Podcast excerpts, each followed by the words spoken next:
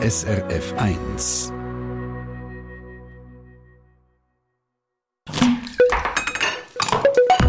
SRF 1. À point. Bitter ist nämlich das Thema dieser Woche im Apoin. Wir gehen dieser Geschmacksrichtung nach, wo ja so ein bisschen stiefmütterlich behandelt wird, sage ich jetzt mal. Und heute schauen wir miteinander tief ins Glas. Die SRF 1 Food-Expertin Esther Kern zeigt, warum Bitter für Drinks wichtig ist. Und zwar Esther auch Versorgung ohne Alkohol. Ja, genau. Also grundsätzlich regen Bitterstoff Verdauung an. Aber von dem her könnte man sagen, ja, ähm, Bitterstoffe sind gut für die Verdauung, aber der Alkohol, der braucht es eigentlich nicht. Also wenn man so ein Verdauerli nimmt nach dem Essen mit Alkohol drin, äh, dann kann man, äh, leitet man eigentlich den Verdauungstrakt eher ein bisschen lahm. Darum kann man einfach etwas Bitters trinken ohne Alkohol. Also das hilft auch. Gerade jetzt im Januar verzichten ja viele Leute im Rahmen von Dry January auf Alkohol. Also sie bleiben eben trocken, dry auf Englisch. Aber gerade für alkoholfreie Drinks sind Bitternoten eben besonders wichtig.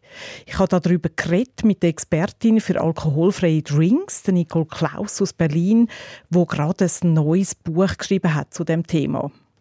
Bitterstoffe haben die Aufgabe, ähm, Volumen und Spannung in die Drinks zu bringen. Sie bringen Tiefe und ersetzen sozusagen den fehlenden Alkohol. Und da braucht es ein bisschen mehr als nur eine Zitrone oder, ähm, oder eine, eine Limonade, sondern es muss einfach ein, ja, eine Tiefe erreicht werden und das ist mit Bitterstoffen, die bringen interessante neue Noten. Ja, also viele Leute denken bei alkoholfreien Drinks wahrscheinlich tatsächlich eher etwas Süßes oder Saures und da macht Bitter offenbar eben Sinn, um ein bisschen Wumms reingeben.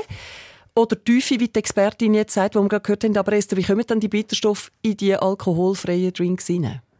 Der einfachste Weg ist Tonic. Das kennen alle. Tonic ist recht bitter, aber natürlich auch süß. Die Bitterkeit im Tonic die kommt ursprünglich von Chinin, wo aus der Chinarinde gewonnen wird.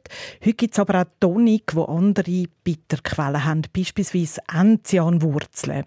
Also mal ein experimentieren mit Tonic für alkoholfreie Drinks, das lohnt sich. Und dann gibt es noch einen ganz einfachen Hack zum Bitternoten in einen Drink bringen, wo mir Nicole Klaus auch verraten hat. Der einfachste Weg, Bitternoten in, in einen Drink zu bekommen, sind Bittertropfen. Die gibt es in Reformhäusern, in Apotheken, in Drogeriemärkten. Da muss man ein bisschen aufpassen. Die gibt es mit und ohne Alkohol. Aber das steht auf jeden Fall auf der Flasche und dann kann man sich eben den jeweils passenden, die, die Tropfenart aussuchen. Die kommen mit einer Pipette. Das heißt, man kann einfach tropfen, bis der Bittergrad erreicht ist, den man gerne hätte. Ja, und eben darauf schauen, ob es Alkohol drin hat oder nicht, gerade wenn man wie Dry January macht, ist genau, eine gute genau. Idee. Also kann man dann bei den Drinks wie beim Essen aber eigentlich einfach mal ein bisschen experimentieren, oder? Ja, sowohl beim Essen als auch beim Trinken macht es immer viel aus, wenn man verschiedene Geschmacksrichtungen zusammenbringt. Also süß, bitter, vielleicht sogar ein bisschen salzig und sauer und auch umami.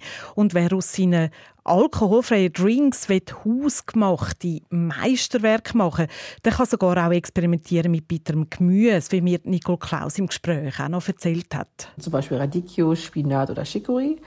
Äh, davon zwei Handvoll mit zwei Tassen Fruchtsaft pürieren dann das Ganze abseilen, am besten durch ein Tuch und dann so trinken oder diesen Saft als Grundlage für einen Drink nutzen.